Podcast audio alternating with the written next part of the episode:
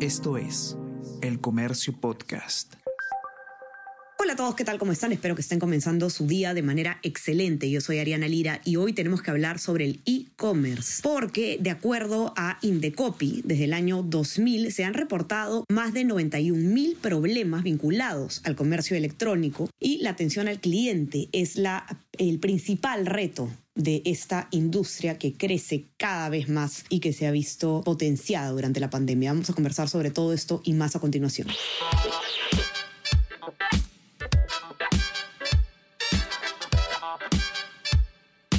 Esto es Tenemos que hablar con Ariana Lira.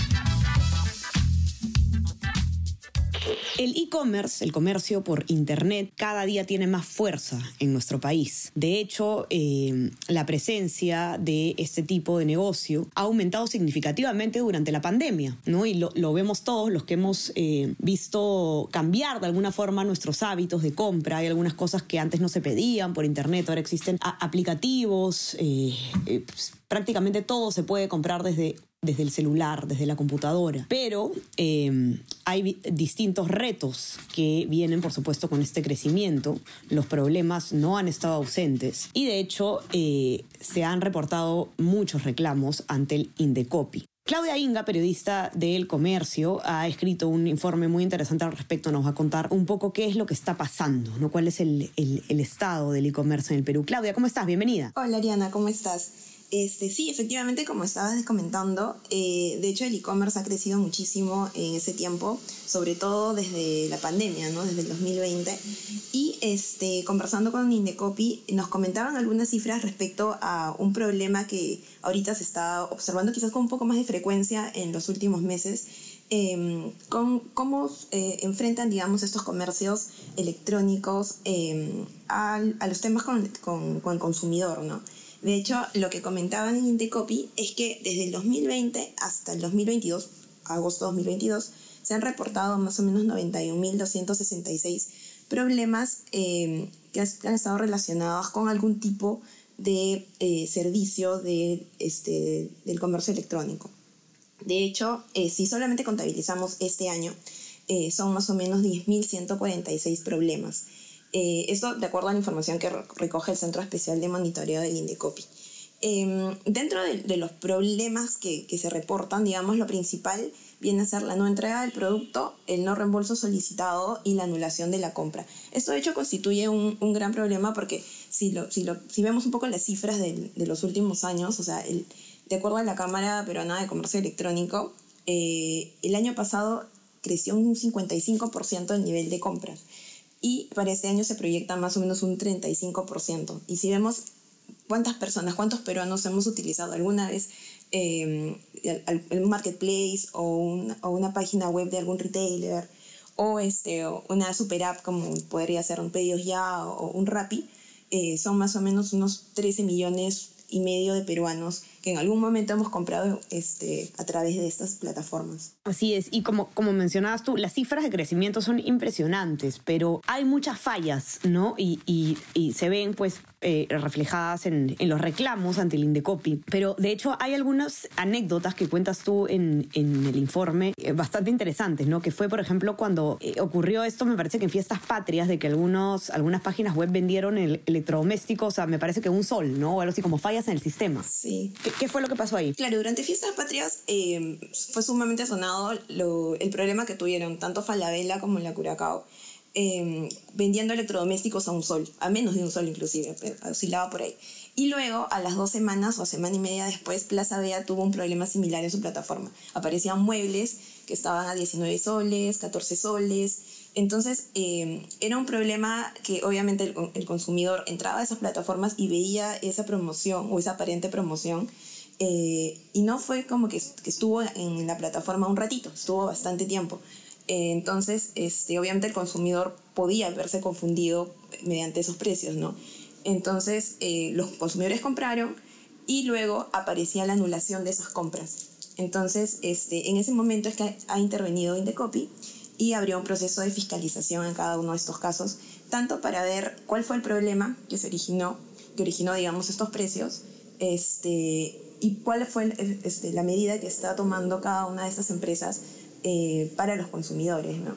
O sea, por ahí hablando quizás con algunas asociaciones de consumidores, eh, ellos decían que de pronto la, la, la, reacción inmediata no debió ser, digamos, la anulación de la compra, sino contactar con cada uno de estos clientes y ver de qué manera solucionarlo, ¿no? Eh, y en estos casos lo que se vio fue, digamos, la, una reacción inmediata en cuanto a la anulación de la compra.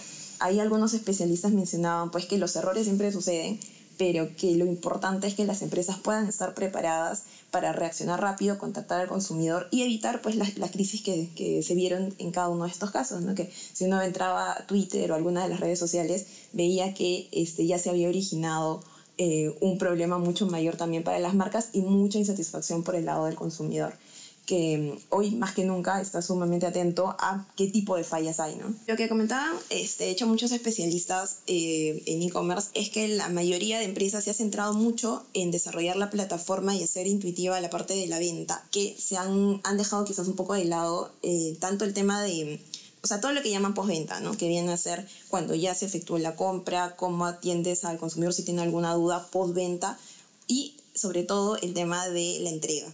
Este, es más, si veíamos ahí algunas de las, de las principales quejas de los consumidores en Indicopy, eh, entre el 2020 y el 2022 la principal ha sido eh, la no entrega del producto o la no entrega eh, dentro del plazo prometido, ¿no? Este, o también por ahí alguna falla del producto. Entonces, en todos estos problemas que se presentan después de la venta es donde está el problema central en este momento. Em, Inclusive, este, si vemos solamente las cifras de que, bueno, el reporte que, compartió Indecopy en este 2022, em, además de eh, los tiempos de entrega, también está el tema de la anulación de las compras. Y eso es algo que se ha visto de manera, eh, o sea, es una, una, de las fallas que más ha crecido este año, ¿no? Y eso también lo comentaban y lo observaban desde Indecopy y también los especialistas en comercio electrónico. Correcto, Claudia. No sé si hay algo más que te gustaría agregar sobre el tema antes de, invitar a, quienes nos escuchan a leer tu informe. Sí, de hecho, este, otra de, otro de los puntos interesantes del informe que nos compartieron es que, este, bueno, cuáles son quizás algunas de las marcas eh, que presentan, digamos, más, más quejas, más problemas, ¿no? Ah, veíamos que no ha cambiado mucho quizás desde el 2020 hasta el 2022 eh, básicamente son las principales, o sea, Falabella, Ripley, algunas tiendas de mejoramiento del hogar, hipermercados Totus, y son empresas que de alguna manera este, ahorita están pues convirtiéndose en marketplaces, todas están trabajando mucho en una transformación digital,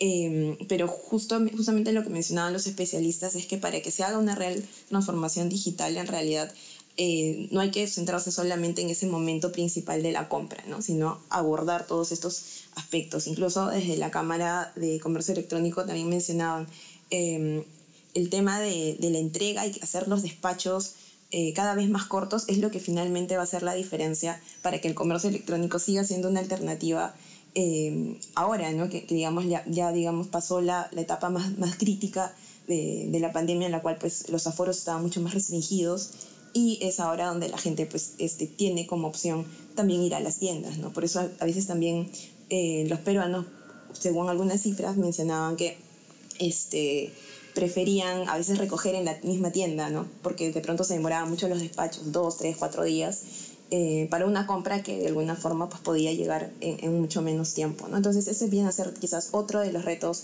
importantes de, del e-commerce. Así es. Los invito a todos a que puedan leer este informe que lo pueden encontrar en nuestra web, elcomercio.p. Suscríbanse también a nuestras plataformas. Estamos en Spotify y en Apple Podcast para que puedan escuchar todos nuestros podcasts y también suscríbanse a nuestro WhatsApp, El Comercio te informe, para recibir lo mejor de nuestro contenido a lo largo del día. Claudia, te mando un abrazo. Muchísimas gracias por estar acá. Muchas gracias a ti, Ariana. Un abrazo. Ya estamos conversando entonces nuevamente el día viernes. Cuídense. Chao, chao.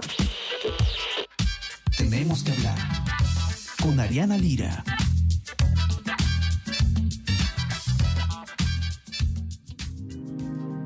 El Comercio Podcast.